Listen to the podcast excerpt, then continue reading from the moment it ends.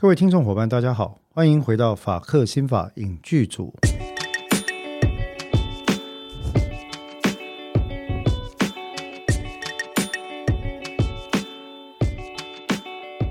Hello，大家好，我是志豪律师。大家好，我是邓作家。邓作家，我觉得我应该以后改名叫黄 Pro，会有那个秘密森林的感觉哈。那么呃，很高兴各位又再次收听我们这个呃法科新法影剧组的 Podcast 啊。呃，各位知道我们大致上是一个比较少见，专门从戏剧出发，在讨论司法心理学或者司法心理学相关议题的一个 Podcast。那呃，听众有缓慢的。在扩散了，哦，缓慢的在扩散，在扩散，好像病毒不是缓慢在成长啊，成长当中，我觉得这是一个好现象。那也希望我们接下来会推出这个不同的订阅制度啊，慢慢来试试看。那也希望各位可以跟我们讲，你大概还希望听到什么样的一个？呃，主题啊，我们都很乐意考虑一下，跟大家来交换意见。那当然，原则上来讲，有些时候呢，也先回应一下一些朋友的的要求啊，就是说，他会希望我们讲一些电影的时候，通常我们还是必须要考虑这部电影跟法律，嗯，或者跟心理学啊，它有没有比较，我们至少是我们能力所及范围所能够想到的关联性。那说到关联性呢，今天我们要讨论的这部电影啊，呃，应该。应该哈，过往比较少人用这个观点来看。那么这部电影呢，一般比较少人会认为它是跟法律相关的电影。它的概念有，其实它的概念，我不仅说有，我甚至要坚持说它就是 啊，它就是，因为它是关于什么呢？它是一部关于审判对跟人的电影是啊，而且这部关于审判跟人的电影，它并不是以传统在人世间的审判。所进行的哦，而是以人身后，就是去世之后，在呃我们东方所谓的这个地狱或者是阴曹地府，嗯啊进行审判所进行呃所做的一个背景。阴间审判，阴间审判哈。那各位，我用爷爷的名誉担保，我绝对不是要讲包青天。你想到阴间审判，很多人就讲包青天啊，不是好拍谁？我对包青天这个。玷污司法形象的这种概念，其实有多么的不喜欢，我已经讲很多次。但今天其实有机会讨论到包青天做一个对比。那我们要讲的是哪一部电影呢？邓作家讲到阴间审判，我想应该大家可以猜得中吧？就只有那一部而已了。真的吗？讲到亚洲的阴间审判，不就是那一部唯一的？韩国电影是，那各位又是韩国，好了，没关系啦，好看呢。二零一八年的八月一日在韩国上映之后，可以说当时是以现象级的这个票房席卷了韩国的影坛。对，所以就是。与神同行是好，与神同行，而不是二零一八。应该说，呃，当时是有两部了哈，它是二零一七续集的二零一八上这样子。那与神同行呢？这部电影其实它是在我们刚刚提到二零一七年啊，在韩国上映的一部这个电影。那么韩国我们先前也提过，韩国的这个 IP 啊，intellectual property 这个所谓的智慧财产权的创作，我认为某程度来讲，相当的具有战略观。那各位知道，其实我的。呃，职业重点之一是智慧财产权哦。为什么说有战略观呢？他们很习惯、很鼓励去做这个网络漫画的创作。嗯，那这个网漫的创作呢，他们也突破一般的传统，采取直条式的哦，就从上到下直条式的，然后做电影类似分镜的这种网漫创作。嗯，那一来当然也是便利于读者的阅读，因为。呃，我记得我曾经问过，小时候问过一些朋友说：“哎，你们为什么不看漫画呢？”很多人觉得说，日本式的那种分镜哈，就上下左右跳的那种，他常常看不懂。对，可是我我自己是觉得看久了就会懂。但无论如何，有些人似乎有这个困扰，可以理解，可以理解。但是呢，直条式的网漫易于阅读。那第二个呢，呃，当然也有一些朋友会就顺便顺便一提了，很因为我自己是动漫宅嘛，哈，很多朋友可能会批评说啊，这个。呃，韩韩国的网漫的这个漫画的美感跟细致度啊，有一些作品可能比不上其他国家的另外一些作品。我想这个在所难免啊。但是我们也看出来，其实很多时候在近五年的这个韩国优秀网漫的创作，他会把重点集中在两个部分，一个部分是故事的叙事本身，嗯，角色塑造、故事叙事等等；另外一部分则是类似电影的分镜、分场的概念。那其实这两部分，我必须讲哦，不管画工如何，哦，不管画工如何，其实他们是有相当的水准。嗯，就像之前我也看过那个《Sweet Home》，嗯，就是大家变成怪物那个。对我我认为那部网漫是有很强的。我讲我讲的不只是 Netflix 的影集，我讲的是漫画。嗯，那部漫画是有很强的预言性质，它是一个 fable 预言嗯啊、嗯不是不是一个讲未来的预言，而是一个哦比喻某件事情的预言，它很强的预言性质。那今天我们讨论的这一部《与神同行》，它其实也是网漫改编。那这个网络漫画呢，是由韩国漫画家呃一位周先生他所画的哈、嗯那这个周先生画的这个漫画呢，其实他就把背景设定跟这个剧，应该说这部电影就是沿用了周先生设定的这个漫画的背景，然后之后做一些更动改变。那这部电影呢，其实啊，在韩国当时是由这个，我记得没错的话，南韩的这部电影大概是总长将近一百四十分钟左右。啊、由这个韩国的这个呃 Realities Pictures 啊啊跟 Dexter Studios 所进行制片。那这部电影为什么它很在当时的韩国其实是吸引了很多人注意哦，除了里面有宣称是好莱坞等级的特效之外，然后非常有趣的一个故事背景，就是以前没有人这样在描述嗯阴间地狱的审判哈之外，然后呃本身网漫已经是引发注意的，最主要就是里面的演员都是邓作家非常喜欢的。男神呐、三位男神，好。来，那请 请邓作家讲一下这部，哎呀，那既然这样子，邓作家告诉我们一下这部这部电影有哪些男演员这样。呃，首先结婚呐、啊，结婚好哈，结八婚这样。朱智勋，啊，我呃，我知道邓作家非常的喜欢朱志勋哦，就这种呃看起来人有点不耐烦。其实我看你喜欢的这些男神都是长相表情有点不耐烦的人物。我喜欢厌世脸，哦，厌世 也没有了啊。原来如此，原来如此。好，所以朱志勋是一位，啊，何振宇、何振宇啊，何振宇是非常非常有名了。李正宰，哎，李正宰哦，李正宰也是很有名啊。那这个朱女志，生还有女生是金香香琪，，对，那朱志勋的作品，我想其实大家应该也非常的熟悉了。他之前包括这个很有名，在 Netflix 上面的《师战朝鲜》嗯哦，然后其他作品都很多啊。最近的《智异山》啊，嗯听说是滑铁卢了，拍谁拍谁 哈。然后呢，这个呃，富豪辩护人啊，啊，富豪辩护人哈伊娜跟我们这个柔焦女王金惠秀，哎，不要骂我韩粉哈，我没有恶意哈，我只是说他在信号跟少年法庭柔焦实在是柔的有点，这个镜头都分很容易可以区别啊、所以这是我们朱志勋他的作品也是非常多哦。嗯那确实，你们很多时候看起来确实是很厌世啊。嗯啊，有点那个厌世脸，但是这样当然就是人家是帅哥嘛，再怎么厌世也没有问题的啊。那我们就来尽情的物化男性吧。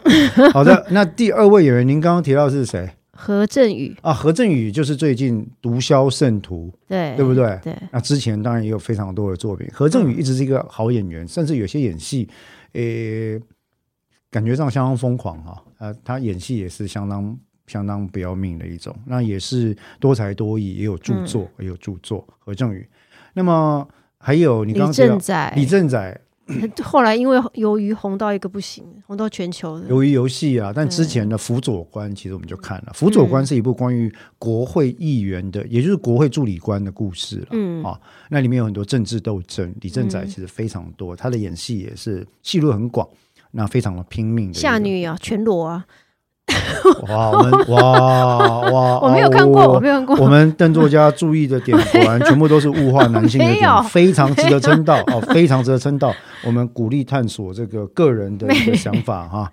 啊，这个没关系，但是这个很重要了嗯哈。确实，李正仔也是非常多的作品，《夏女》啊，呃，《夏女的诱惑》嘛啊，哎，不是哦，是夏是单纯的夏女吧？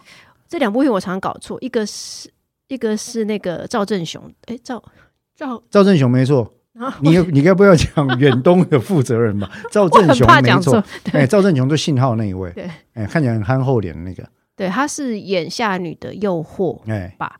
哎那李正宰是夏女，，OK，好应。该是这样，我没记错的话那。不过李正宰在这部电影里面比较像是一个配角到重度客串嘛，那个戏份其实不算太少，但是就对，他存在感很强。他那时候在我在看《雨神》这部的时候，我想说天哪，阎罗王也太帅了吧！对啊，阎罗王真的，因为那个古装哈，然后法髻梳起来，他把那个气演出来了。对对对，他的气场真的是很强，对演这种皇帝角色非常厉害哈。嗯然后这部剧在讲什么呢？其实故事很简哦，但刚刚我们不好意思没提到非常非常棒的一位女性演员，而且年纪不大哦，嗯就是过去曾经出现在这个我我讲过一部剧叫《证人》，嗯嗯，演一位我们上一次在讨论到呃非常律师自闭语音无的时候提到有有自闭症，那那同一位编剧其实他的第一部研究跟这个议题相关背景的，也就是金香起所主演的《证人》。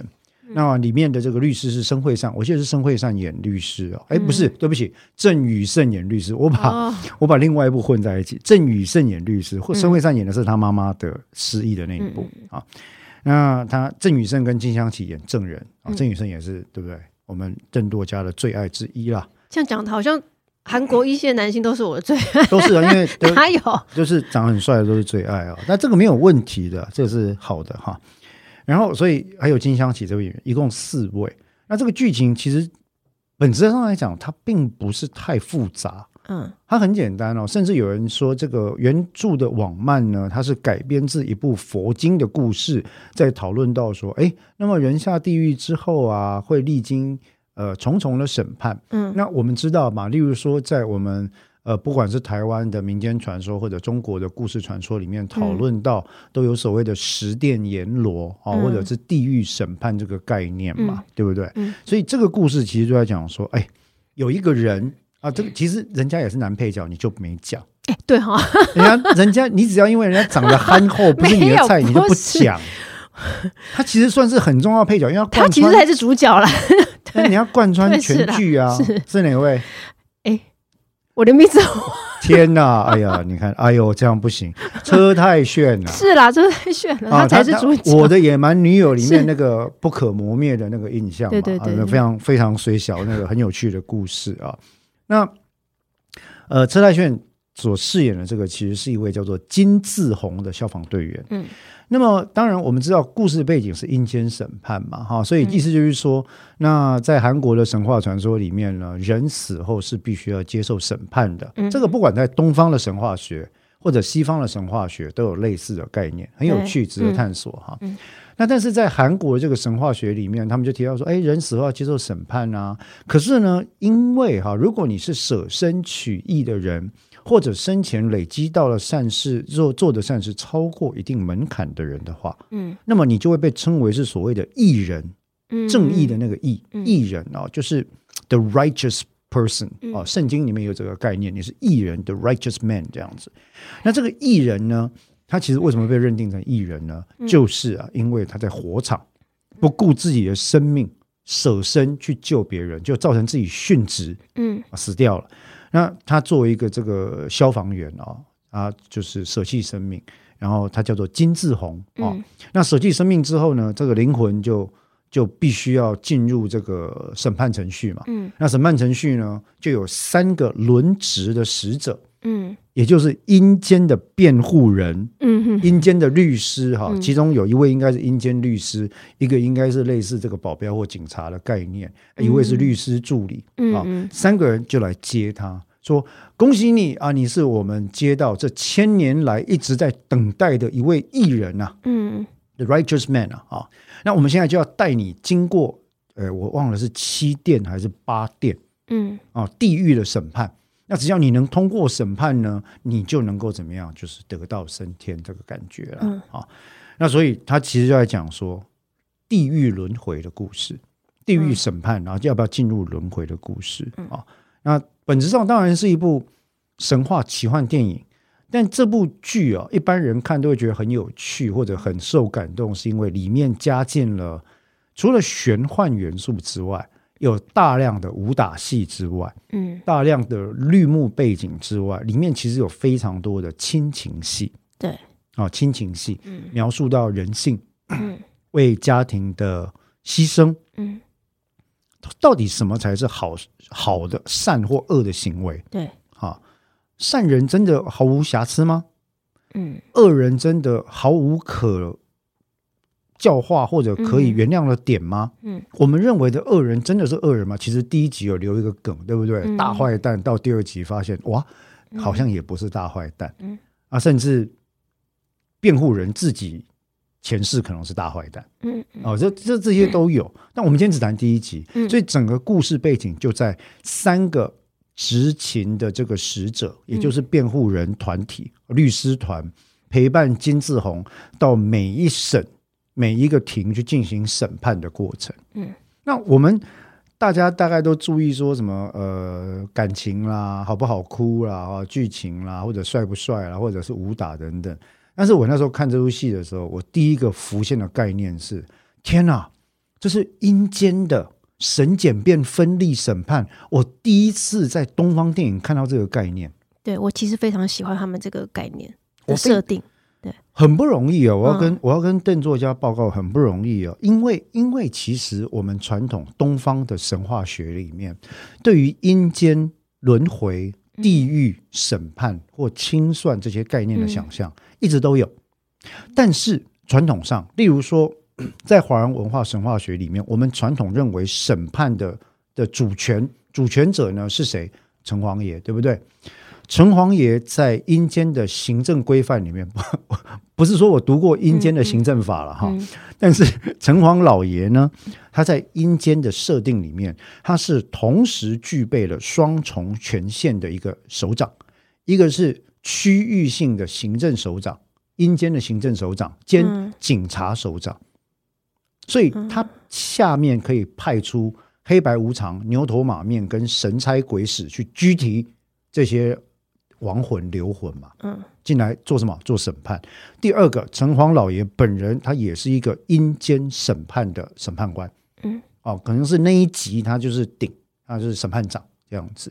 那但是各位在听的时候，你就会注意到我们今天要讨论的第一个议题了。我们在对于审判的想象啊，对于司法的想象哈，华人向来所尊崇的对象都是像我们刚刚提到的包拯。嗯，包拯其实就是照着，我认为是照着城隍爷把它变成在阳间的一个形象所创作的一个虚拟作品。嗯嗯啊，包拯本人当然真有其人啦、但是包拯在历史上的形象跟包青天里面其实是诶有点差距啊、有点差距的。可是现在大家所传送记忆的多半都是包拯作为一个绝对正义的司法象征的形象。可是各位如果听过我们讨论的话，应该记得一件事情：包拯代表的司法是什么样的司法？没有检察官，没有辩护人，嗯就是他一个。嗯他手下有七侠五义、王朝马汉、展昭、公孙策啊、大家都去帮他。那包拯一天到晚就微服出巡，就去查案子，基本上就很像日本的远山金次郎或暴坊将军。我讲这个邓作家年纪这么轻，就已经不知道我在讲什么。呃，首先我年纪不轻，然后再来呢你看，起来才二十几，好不好？快别这么说。没有，我我要我要复议的，就是说，当初看《与神同行》这个剧，关于阴间辩护人这个概念，我第一次听到，我觉得天哪，这也太有创意了吧！确实，因为呃，我们小时候，我啦，我自己小时候对于死后审判或者死后下地狱要可能要被在阎罗王面前去一条一条列出来，你这辈子做了什么事情的时候，我小时候想到这个概念，我就心里有一股隐隐的不安。惧，对不对？不，嗯，对，应该比较像不安。譬如说，他我做了什么事情会被他判定认为是坏的呢？拔错的呢，说谎话譬，如说，好说谎好了，，到底有谁没有说过谎话？嗯那或者是说，如果我今天做了一件事情，我觉得我有他的背后的委屈，不孝，那对或者是嗯，到底如何来判断？如果我被他直接判断说你这样不乖哦，你这样不对哦，那谁来帮我讲？谁来帮我去？就是我觉得，不管是在东方还是西方，关于死后审判这个概念，基本上都会让人有一点毛毛的，因为对，就像你刚刚讲到一个词，我觉得很很符合，就清算，它比较像是说，我们来看你做了多少不好的事情，嗯嗯才能决定你有没有办法上天堂或下地狱。嗯可是因为我们每一个人这一辈子都一定有做过一些被认为是不好的事，那有时候搞不好你主观觉得是好事啊、对？那谁来界定这个好或不好？或者是表面上看起来对，表面上的确它就是一个彻头彻尾的坏行为，但这个坏行为是从什么样的原因生成的，什么样的动机造成的？那这些事情，难道我们只能处于一个嗯被清算的位置吗？他审判这个概念其实基本上就是上对下的。是啊，对。那处于下位的我们，谁来帮我们去把它稍微提高一点点的位置，可以让它让我们去所以、嗯。所以其实哦，你你刚刚提到这个点，确实没错哦。嗯，在东方文化，其实各位或许不知道哦，当年金超群版的金超群先生版的包青天在韩国是极度的受到欢迎跟风靡，他是被请到韩国去做秀过的。好嗯。那你就可以想象说，到今天呐、到几十韩包青天是我小时候的戏嘛，嗯。到今天后来他又被请去中国翻拍，嗯，然后就一大堆了哈。在整个东亚的华人地区，包青天基本上已经快变成华人文化对于司法的共同想象。可是，就像邓作家刚刚提到的，包青天式的审判基本上是一个完全独裁式的审判，它是一个片面由他居高临下的观点来看一个人的审判，它是一个不容许辩护人存在的审判。它是一个集警察权、检察权、判决权、审判权于一身，甚至连执行权他都包了，有没有？啊，就是我说你该杀，狗头铡拿来，我说你该杀就就地解决就对对了。所以他集四大权限于一身。所以我常讲，我在跟国高中的学生或者有有其他的动漫宅在做法制宣讲的时候，我就会说，包青天就是华人版的觉得法官。我可以讲一个，我从小对于包青天判的案子当中有一件事我不太明白的嘛。莫非你要讲 陈世美与秦香莲啊？我我小时候我一直隐隐觉得说，坦白讲，陈世美犯的错，其实在道德上是可疑。可以哈，他就是抛弃法妻。那我一直在想，他到底犯了什么死罪？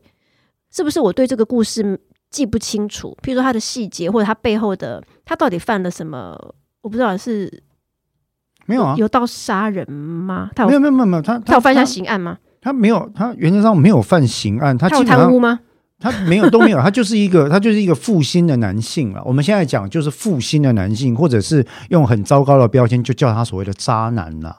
但是哦坦白讲哈，这种人应该是社会的大多数吧？我我是觉得，如果只是以，因为我有点忘记陈世美他的他到底犯下哪一些滔天大罪。他其实很单纯，很简单，他只是什么呢？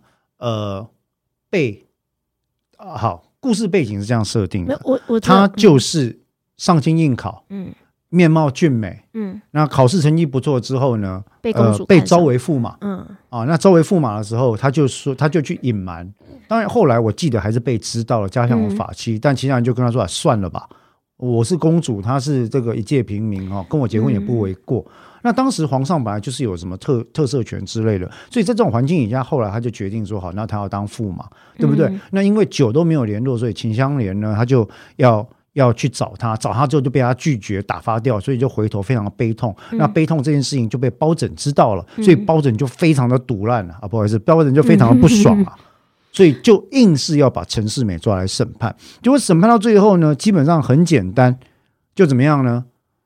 在皇帝、在呃公主啊都很不爽的情况底下，那基本上就就就就判了他死刑。所以他并没有渎职或贪赃枉法或收贿或那种其他比较更严重的嘛，我有点忘了。我记得在有一个版本里面啊，是说，因因为版本有不一样，有一个嗯版本是说，呃，陈世美有想要这个派手下去杀人灭口，哦，就是未遂未遂了。哦哦，但是因为秦香莲他们就是跑去找包拯，然后后来就没有被、被被被杀害嘛。嗯，对，好，那后来当然太后啊、公主啊都来说啊，这个罪不至死啊，怎么样嘛？嗯但是包拯呢，你也知道他个性就是觉得说，我觉得该杀就该杀，我就要把他杀了，结果他就把他杀了。如果撇开有没有未遂这个这条之外，哈，他基本上就是犯了重婚罪了。当年呐、对，但这个罪也是跟皇族通亲，我看，而且他又考上状元，这个大概也是可以被赦免了。所以整个来讲，道德上除了杀人未遂这部分以外，道德上其实是可非议的，就但是在法律上可能没办法构成死刑。我们回来讲好了，就是说，当我们被推到一个审判的场所上的时候，我们是完全在一个被动以及呃无力的位置，所以需要有一个懂这些所有程序的人来帮我们对，提高到一个比较可能可以有公平机会的位置。因为你面对的是国家的权利嘛，对，包拯代表就是国家的绝对权利嘛。嗯，那所以说，不管是包拯或者是阎罗王，其实，在今天我们常常讲判官、判官、阴间判官跟阳间判官，其实今天的审判的判嗯。里面就包含了这么凌厉的、这么权威的一个意志存在嘛。你看嗯判的右边是刀啊，嗯哦，你要用刀切下去，把事情切成两半，你然后做出判断、分辨嘛、嗯这件事情。所以其实法官在做审判的时候，代表的是国家刑罚权的无上权威，而且这把剑一挥下去，很多时候是不分，我讲句难听话，是不一定分得出青红皂白，因为它代表的是什么？法官的看法。嗯，所以我才说令人惊艳的是，《与神同行》它的设计居然在里面出现了检察官。嗯，虽然是有点像搞笑的角色，你记得有两个人 一直在旁边碎碎念嘛，哈，而检察官啊，他就该死啊，怎么样怎么样，好，而且还有辩护人。嗯。哦，所以你会看到，我第一次看到阴间法庭出现法官、检察官跟辩护人，虽然这个设计比较像是台湾在解严之前的那种司法，但已经很不容易了。你第一次看到审检辩分立的状态，是嗯在这种阴间审判的电影里面。你回顾以前，我们不管是在台湾、在中国、在大马任何地区拍摄这种相关的影剧啊，嗯。绝对没有什么辩护人跳出来的。有的话，辩护人都是负面的形象，嗯。绍兴师爷啦，什么方唐镜啦，嗯，哦，这种形象都是很负面的。所以我说，《与神同行》它里面尝试了非常不容易的一件事情是哦，它带进了阴间辩护人这个概念，嗯，也透过这个概念，让我们反过来醒思说，审判的本质啊，嗯不管在阴间或阳间，嗯生前或死后，都是非常非常巨大的一种权力思维。他这边哈，我觉得他这边用了一个还不错，虽然我不确定他们提的非常完整，就是接受审判的这个人他是艺人。就是基本上大家都觉得啊，你是因为义举而牺牲生命的，但他的对照组是他的弟弟，他弟弟是含冤的，恶人冤鬼，他对他其实他弟弟是军人嘛，是，然后他他的他是含冤而死的，所以他变成了他不甘心，然后变成了。冤鬼，对。对。但是所谓看起来，我们我们现在把冤鬼讲成是坏坏的形象好了。所谓的坏人跟所谓的好人、艺人，真的是这样，真的是可以讲一分为二，善当然跟恶吗当然这不行对啊，所以你看到，你就看到 这三个辩护人一开始来接他的时候，哦有光线，搞不好还要撒花，有没有？那他们三个很高兴啊。后来我们才知道他们三个为什么高兴，因为他们三个都有前世，三个也要透过接七七四十九个艺人，这好像第四十八个，嗯接满四十九个艺人，他们三个就可以轮回转世投胎为人。我觉得这个概念不错，也就是说，我不是无偿帮你辩护，当然，当然阳间有啦。我是说，就是呃，我我觉得角色设定不能说我只是出出呃出于一腔热血去做这个事情，所以他这个梗是埋到第二集去。我们在第二集才看到这个故事，但在第一集你就看到哦，这三个人来接他的灵魂，然后说啊，恭喜你是我们第四十八位艺人，我们接下来要战进行这个七殿之旅啊，七殿的审判之旅。这过程呢，就有我们的值日辩护人，然后我们的这个、呃解怨脉哈、嗯。然后江陵公子解怨脉跟我，嗯。我呢来帮助你，我是职业呃月阴星君还是什么来帮忙，一个是一个月，一个是护卫这样子。嗯，那过程里面其实他就会凸显一件事情，就是说他所看到的艺人，本来以为这只是一场轻松的审判，对，没想到检察官提出了非常多对艺人不利的证据，诶这个概念真的很很有趣，对不对？检察官攻击嘛 对，辩护人防御嘛，哈、嗯那一来要审判的时候，这个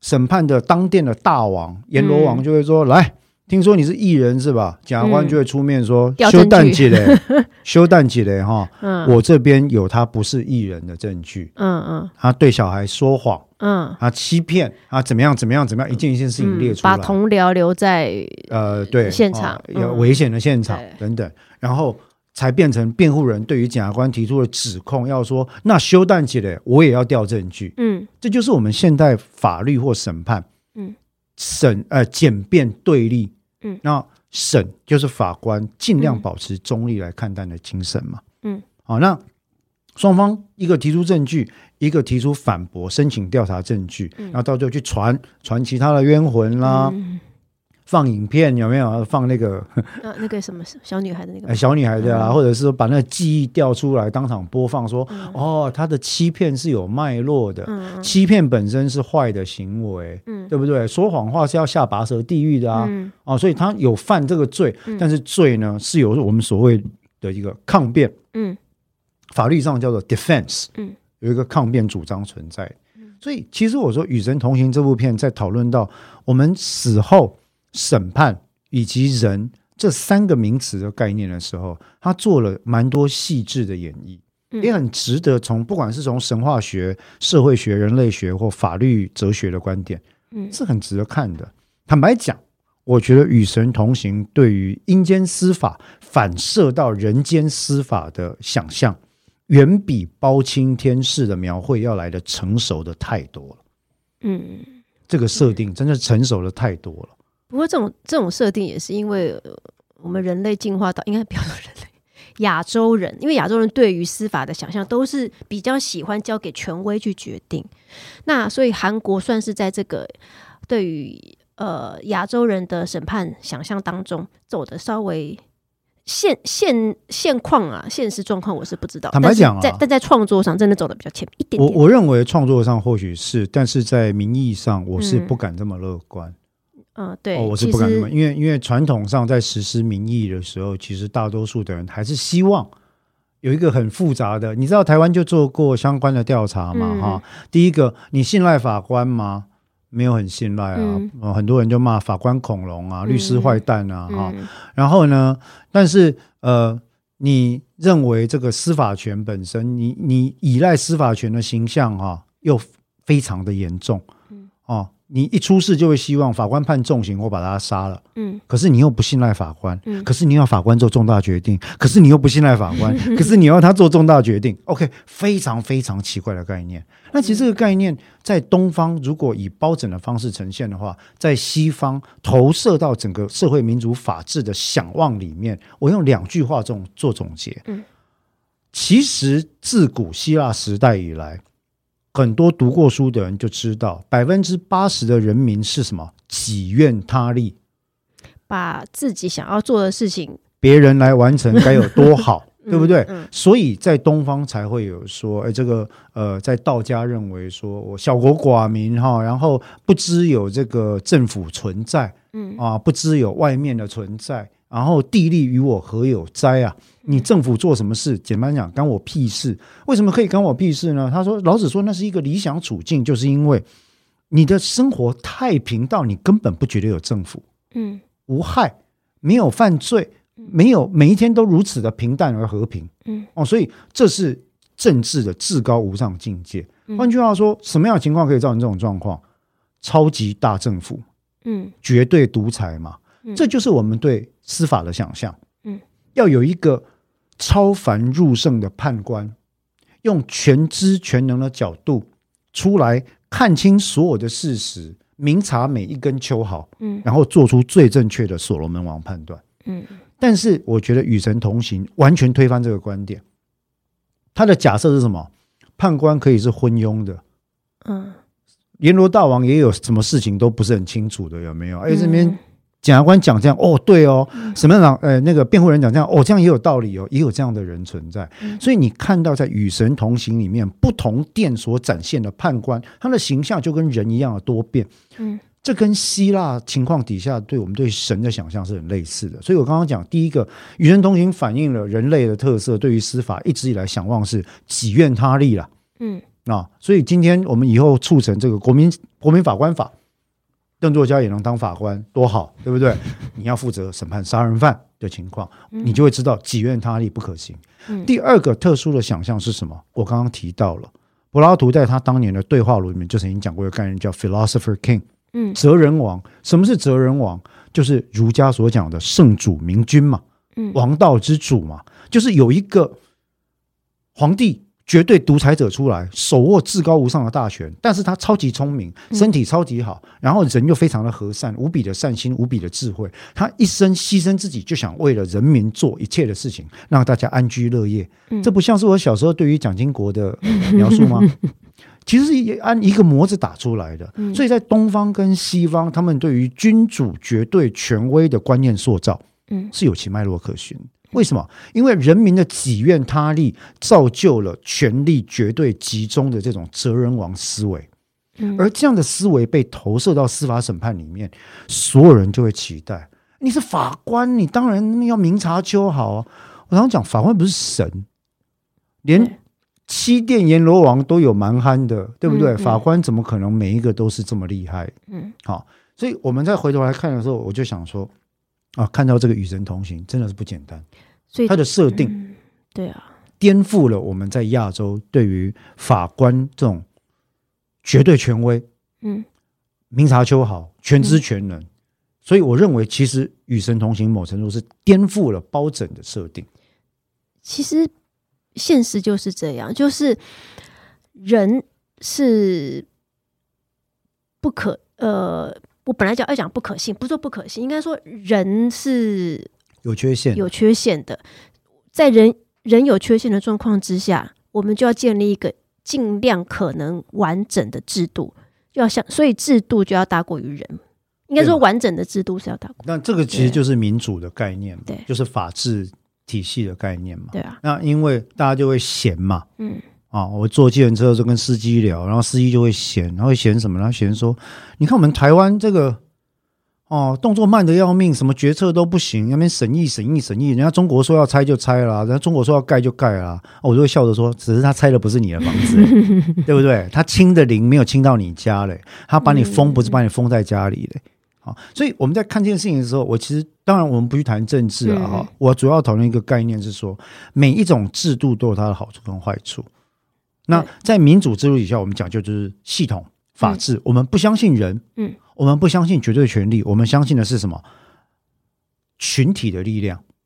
嗯，所以在与神同行里面的审判，阴间的审判，对于人身后的审判，他相信的就是一个神简便、三权分立的司法力量。嗯，检察官拼命攻击，然后虽然。他把检察官描述的有点好笑了哈，那检察官拼命攻击，有点太像，对了，太像太像小丑角了，对，但但很就很可爱。那辩护人拼命防御，上天下地帮他调证据，嗯，然后法官呢，最后就听证据来做判断，嗯，啊，那其实他就是很符合我们现在的模式。所以这一点，我认为比包青天代表这个绝对纠问、绝对权威的制度，坦白说，确实是先进很多的观点。嗯，以一部这样的电影哈，带娱乐的电影。如果不是我自己神经过度解读的话，嗯，可以对审判这个编剧可以对审判或者原著可以对审判背后有着这么深刻的一个想望，我觉得是很不容易的事情，在创作的能量上，对啊，搞不好作者小呃，他小时候也是跟我有一样的害怕，想说 如果我下地狱，结果没有人帮我讲话怎么办？对啊，那其实这个牵涉到第二件事情，就是我们。我们刚刚也稍微有提到嘛，嗯，大家对于审判跟司法的想象是什么？我们是不是都希望每一个法官都是哲人王，都是圣主明君在法庭上的投射，都是全知全能的神？对，所以你的前提就是你假设他是可以知道一切，你假设他是可以公平的判断一切的人，可是。对，到头来我们只能承认一个现实嘛。嗯，法官、律师、检察官，任何行业的人，我们都只是人。对，我想这个事实应该没有人会争执啊而。且这个缺陷，我们指的不是个性上的缺陷，是身为人本来就有可能的疏忽。我们没有，应该说是我们人人能力所及的界限就是这样。我也会累啊，能力所及我我一天也只有二十四小时，我也会肚子饿，我也会情绪不好。我一个月要一百件啊，对 我一个月要一百件，我要？结四十件案子啊，我等于一个礼拜我要结八件啊，嗯啊叫十件，这个非常不可能的事情。所以对于他们来讲，啊，很多时候我觉得其实司法制度也背负了相当多的误解跟期待，观点在这里。所以当人民去投射一个青天大老爷帮我、呃、还我公道的这个期待的时候，对他们来说，喊冤这件事情，我认为是嗯典型的一个被奴役者或被殖民者变成习惯之后的小民，嗯会想要仰赖天威嗯做出来的一个动作。在嗯欧美是不喊冤的，他们喊冤方式是什么？我跟你政府拼了，我告你，嗯我告到天荒地老。嗯，但我们台湾就是什么？不你断的帮我做，主，你要帮小明做主，主你帮小明伸冤啊！你要还给我一个公道。No，在欧美底下，他们相信权力分立，公道是我 fight 出来的。嗯你看每一个冤案的受刑人啊，或者是呃所谓的 Project Innocence 无辜者计划，嗯他们就是一直告。律师在整个英美体系里面最重要的角色就是什么？反抗。嗯卡缪所谓的反抗，反抗的意思就是什么？我也知道司法不同意啊，嗯我也知道检察官就是这样的立场，可是我就是要 fight，因为我跟你不能站在同一阵线。如果律师跟法官、检察官站同一阵线，这个民主就完了。这个是他们的原始设定。对我发现不止台湾呢、其实日本也是这种想法。因为我刚好前几天在看另外一个跟法律有关的日剧，它里面也提到一个概念，就是说，呃，人民不习惯。他说：“我们跟美国不一样，我们不习惯把冲突闹大，我们不习惯把冲突放到台面上，因为影响人和。譬如说，我在职场遭遭受到霸凌，但是我想说，我可以自己能尽量自己解决，对，或者忍忍一下。下。这个可能也是亚洲的一个现象，所以我才就是讲嗯在我们提到我们对司法的认知的时候，我们在认知心理学里面哈，很很常讨论一个重点是说，哎，我们如何形塑世界观？嗯。这个世界观每个人都是不一样的。例如，你看到的邓作家，你看到的世界观，嗯。跟我看到的世界观可能会受到我们的教育、个性、天生的遗传因子、嗯。养成因素、原生家庭的财经背景，我们个人曾经遭受过的际遇或创伤，嗯。我们的各种不同的因素所影响。嗯，那你形成的世界观有时候跟我的就不一，所以对同一件事情，我们有不同的解读。对，这样的认知心理学所得到的世界观，运用到司法上的时候，就是我们在讨论所谓的司法认知心理学。每个人看到了审判这件事情，每个人对于司法的信赖这两个字，每个人对于法官、律师、检察官的看法，每个人对于法律制度的公平性以及背后隐含的权威脉络意涵，嗯他到底采取什么样的看法？对，哦，那这个其实就是这个主题在研究的。那我相信，其实国外当然有非常多文献，但接下来明年将要进行的国民法官法的一个案件审判制度要开始施行嘛，哈、我认为会提供这方面的研究非常非常多的素材。嗯那其实也就是回到我们的这个案子，在这个电影里面，除了看非常呃流畅的武打动作啦，叙事很棒的剧情啦，然后这些很厉害的特效之外，我们要另外去想的就是说，在《与神同行》里面所展现的司法世界观，虽然是阴间，嗯，但其实它就是在它其实设定在阴间，反而有一些限制，它可以不用去管，对，对，然后它可以嗯。借阴喻阳，比喻阳世对，对。啊，投射的是说我们希望的司法观点。我们希望司法观点是审检辩分立的，是大家认真做自己事情的，是大家去看到不是一个人的单一行为，而是背后脉络的。嗯其实以与神同行这些内容来看，跟今天的当代各国的司法概念都是非常吻合的。对啊，那个辩护团队里面有职业疲劳的那个简约曼也很符合现实，他就从头到尾在不耐烦，对，然后就觉得 职业太哦。职业疲劳，对啊，又又要这样，对他其实就是啊，他就是为什么律师会厌世嘛？哎，律师厌世非常非常不多。所以坦白讲，《与神同行的整体就是一个什么？阴间辩护人，嗯。跟阴间的审判制度，嗯。所展现的一个我们对司法的认知观点。嗯，那这个观点其实我觉得，嗯，在我们台湾的文化底下，嗯，好像还不太容易做出跟韩国这样观点相类似的创作或诠释。嗯很多时候在看我们本土的一个作品，哈嗯，会发现我们在作品里面对于权威的仰仗这件事情嗯，还是有着一定程度的盼望。嗯好，那这个是我觉得说某程度也是反映现实，这没有好不好，嗯这就是反映现实的的一个现象嗯啊。那只是可惜的就是说啊，希望看到我们也能在在呃阅读这些或者是去观看这些作品的同时，如果各位在看《与神同行》的时候，能或者听完这一集，你愿意回去重去看《与神同行》，然后重新想一下审判者的关系、检察者的关系跟辩护者的关系，嗯，然后审判之于我们人民是什么？你怎么看待？然后再去想一下，他们是怎么样把这样一个概念用华美的、精美的包装来诉说这个审判阴间审判的故事。嗯我觉得其实大家或许会有点启发。嗯那以这位编剧跟原始的网漫著作来讲，啊嗯，就像邓作家一开始说到的，或许他想要呈现的是他真心看到或希望一个温暖而有人性的阴间司法制度。就至少我们在死后，你还有一个希望，就是说我不是孤零零的被丢到阎罗王面前，任由大家开始对我检视我过去做了哪些坏事，哪些好事。至少我知道有人会用他的专业知识帮我放在一个相对可能比较公平一点的位置上去，稍微给你一点力量，不是说完全无助的情况是。那我的那辩护团队最好也有解约麦这种，啊。没有啦 但是最后大概是这样讲哦，讲到在面对审判的时候，作为被审判个体的那种荒谬感、超现实感与无助感里面，嗯，当然在《与神同行》的第一集呢，他用了辩护团队，辩护团队就是律师群哦，嗯。来帮助金志宏进行各个法庭的辩护，各个嗯。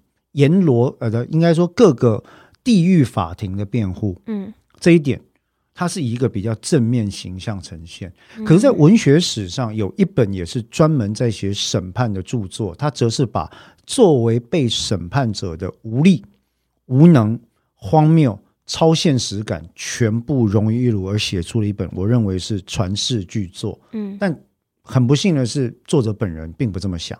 嗯他非常厌恶自己的作品，甚至吩咐他的好朋友在他死后要把作品全部烧毁。这本书就是卡夫卡的《审判》。嗯，那审判里面所描述的场景，以我一个法律人来讲，哈，超现实却又有着惊人的，跟现实生活有着惊人的相似度。嗯，就是关于审判的荒谬这件事情，嗯，审判的不可预测这件事情，被审判的强烈无力感，嗯以及整个以人为根本的审判制度进行了这种，你完全不知道这些事情跟公平正义的关系是什么，嗯这种超现实感，其实在那本书里面讲了非常多。嗯所以作为附带推荐了，我其实很推荐各位可以去比较一下《与神同行》里面的审检辩、权力分立跟司法认知心理学观点所形塑的审判，嗯，在卡夫卡的审判里面所形塑的超现实的审判，对比我们华人或者整个东亚地区曾经风靡过我们所崇拜、信赖，甚至是上瘾的司法绝对威权主义、嗯。司法全知全能信仰，嗯三个观点可以做一下不同的嗯思考跟区别。嗯那我无意讲说，我无意讲说哪一个一定比较好，哪一个一定比较不好了。啊。呃，我以前在跟人家分享的时候，也曾经被听众当场回一句吐回来说：“包青天有什么不好？”嗯然后我就笑笑的，我就说包青天没有不好，你知道我多希望每一个法官都是包青天吗？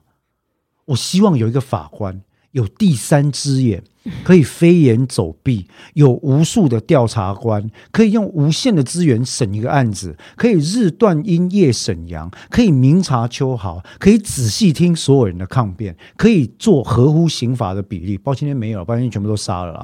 对，但是事实上就是人不是神，包青天是一个被神化的绝对形象。嗯他就是城隍老爷的人间代言人嘛。嗯，城隍老爷是神啊，对不对？但我们一般人做判官不是啊，连神你都要请阴间辩护人来帮你跟他对抗了。这就是我回到这个 这个电影在讲说，我对于《与神同行》这部电影非常欣赏的点。那个时候我去看的时候，当然其实为了里面的这个亲情流下了泪水之外，嗯我整个是对于他们的法庭设计跟阴间辩护人的存在这个观点感到非常惊艳的一个设计。他，他鼓励，嗯，你讲对我我只是要说，华人地区好像就是东亚地区没有人做这样的设计。对，而且他不错的是，他鼓励一件事情，就是即使是神，你也可以跟他对话；即使是神，你也可以找到你旁呃你信任的团队，来协助你提出你的 case，对不对？对，即使是神，你也可以在他面前呢，在被误会的时候展露你作为人的形象。嗯那其实辩护人的工作是什么？除了呈现证据、讨论法律，然后调查事实之外，嗯我们最重要的工作就是把被告在法庭上以人的面目呈现出来。对，对啊，表示呃在剧里面，就算是神，也可能会有看不到的时候。他是这样演的啊！啊你看他每一殿的大王，有的就是 完全不知道你在讲什么。对啊，啊，所以为什么？因为大王积案也很多啊，对不对？啊，我审判了几百个、几万个冤魂，对不对？你看这这个是背景是什么？来，检察官你讲。嗯某程度来讲，这是最棒的，这就是所谓的阴间的起诉状一本主义嘛，就是大王对他审判什么人毫无所知，所以我们说新政是空白的，你没有判断，嗯，然后这个人做了好事或坏事，来，检察官你先说，就直接看证据嘛。啊，看证据嘛，啊接下来辩护人你说，检察官讲的是对的吗？哦，不是，我们再来做讨论。嗯，所以《与神同行》这一步，我我想我们今天在讨论到的过程里面哦，希望各位不要觉得我们讨论的太远，但事实上我的感触真的非常多，因为我贵我对于嗯比较主流国家的司法制度大概都略懂，嗯所以我看到韩国的某程度哈，我我必须要讲一句我心里的感受，某程度韩国的创作者跟文化文化产业的人哈，我他我在猜想他们心里是不是某心里深处有一个热切的盼望是，他可以透过影视、文学或文艺的创作来引领社会的改变。哦，已经有了。对，我我在想，他们是不是心里有这样的想法，然后他也不会妄自菲薄。嗯我们之前才跟社教女王 金钟编剧讨论过嘛，嗯显然他心里也是有着同样炙热的梦想，嗯他来写这样的戏嘛，对不对？那韩国是不是有更多人这样的梦想，才能创造出像《与神同行》这样去从一个现代民主法治观点来看真正的阴间审判制度？嗯哦，然后来讨论说每个人认知的司法心态是什么？嗯，那这个是很不容易的。嗯，哦，所以你再回头去看韩国的作品，《溯源》为爱而生，为爱重生，哦，那很可怜的一个案子。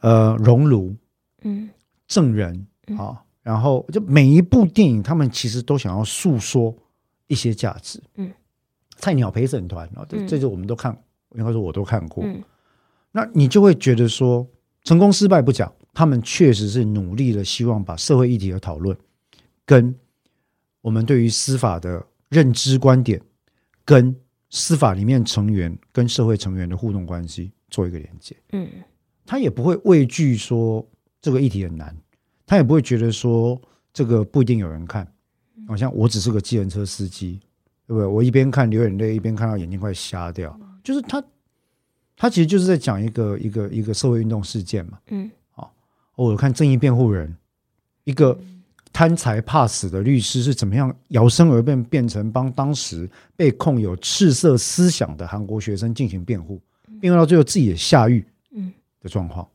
就这都是非常非常有趣的。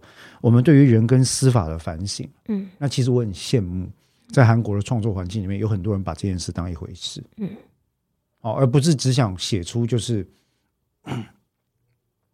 嗯，从戏剧贩卖的观点来来来来对司法做取材，嗯嗯，啊，当然这没什么不好，我还是要强调价值选择不同，嗯，没有好坏，那只是说有时候看到他们，我就觉得说哇，他们真的是野心大，能力也强，这个很不容易，嗯。所以呢，我们今天讨论到了这个呃《与神同行》，我们当然只讲上集，我觉得上集比较相关哦。在讨论到有关于审判啊，人在身后的审判，那我们对于阴间的辩护人的想象，然后跟包青天代表了司法绝对权威主义的一个对比。那我们谈到了所谓的司法认知观点，我们甚至提到了卡夫卡的审判啊，或者是说这几个不同对于司法制度的隐喻的观点啊，其实都非常有趣啊。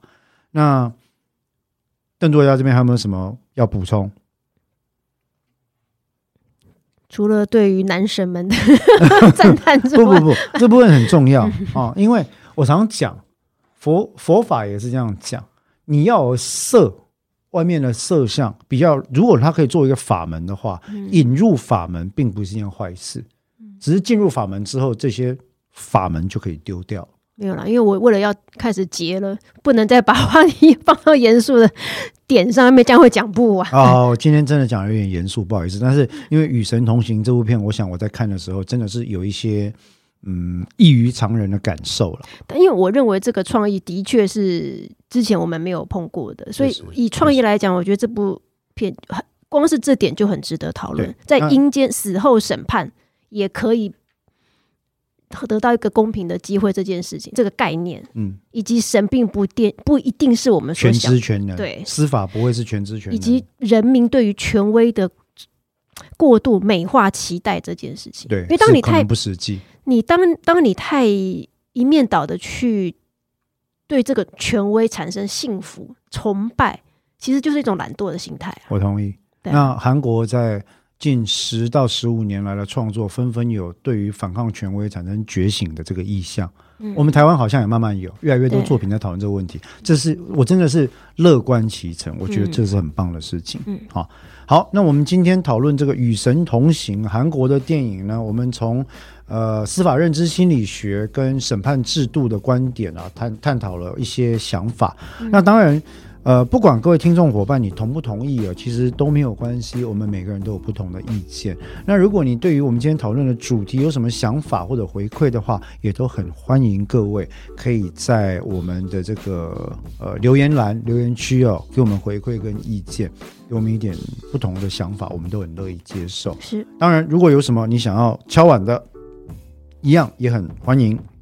各位提出来跟我们讲啊，让我们来可以有更多的素材。其实素材很多了，我清单 还有四五十部讲不完哈。但我们都很欢迎，都很欢迎大家来跟我们做一个沟通跟联系。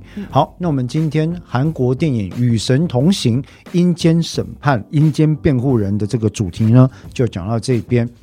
我们下次再见，拜拜，拜拜。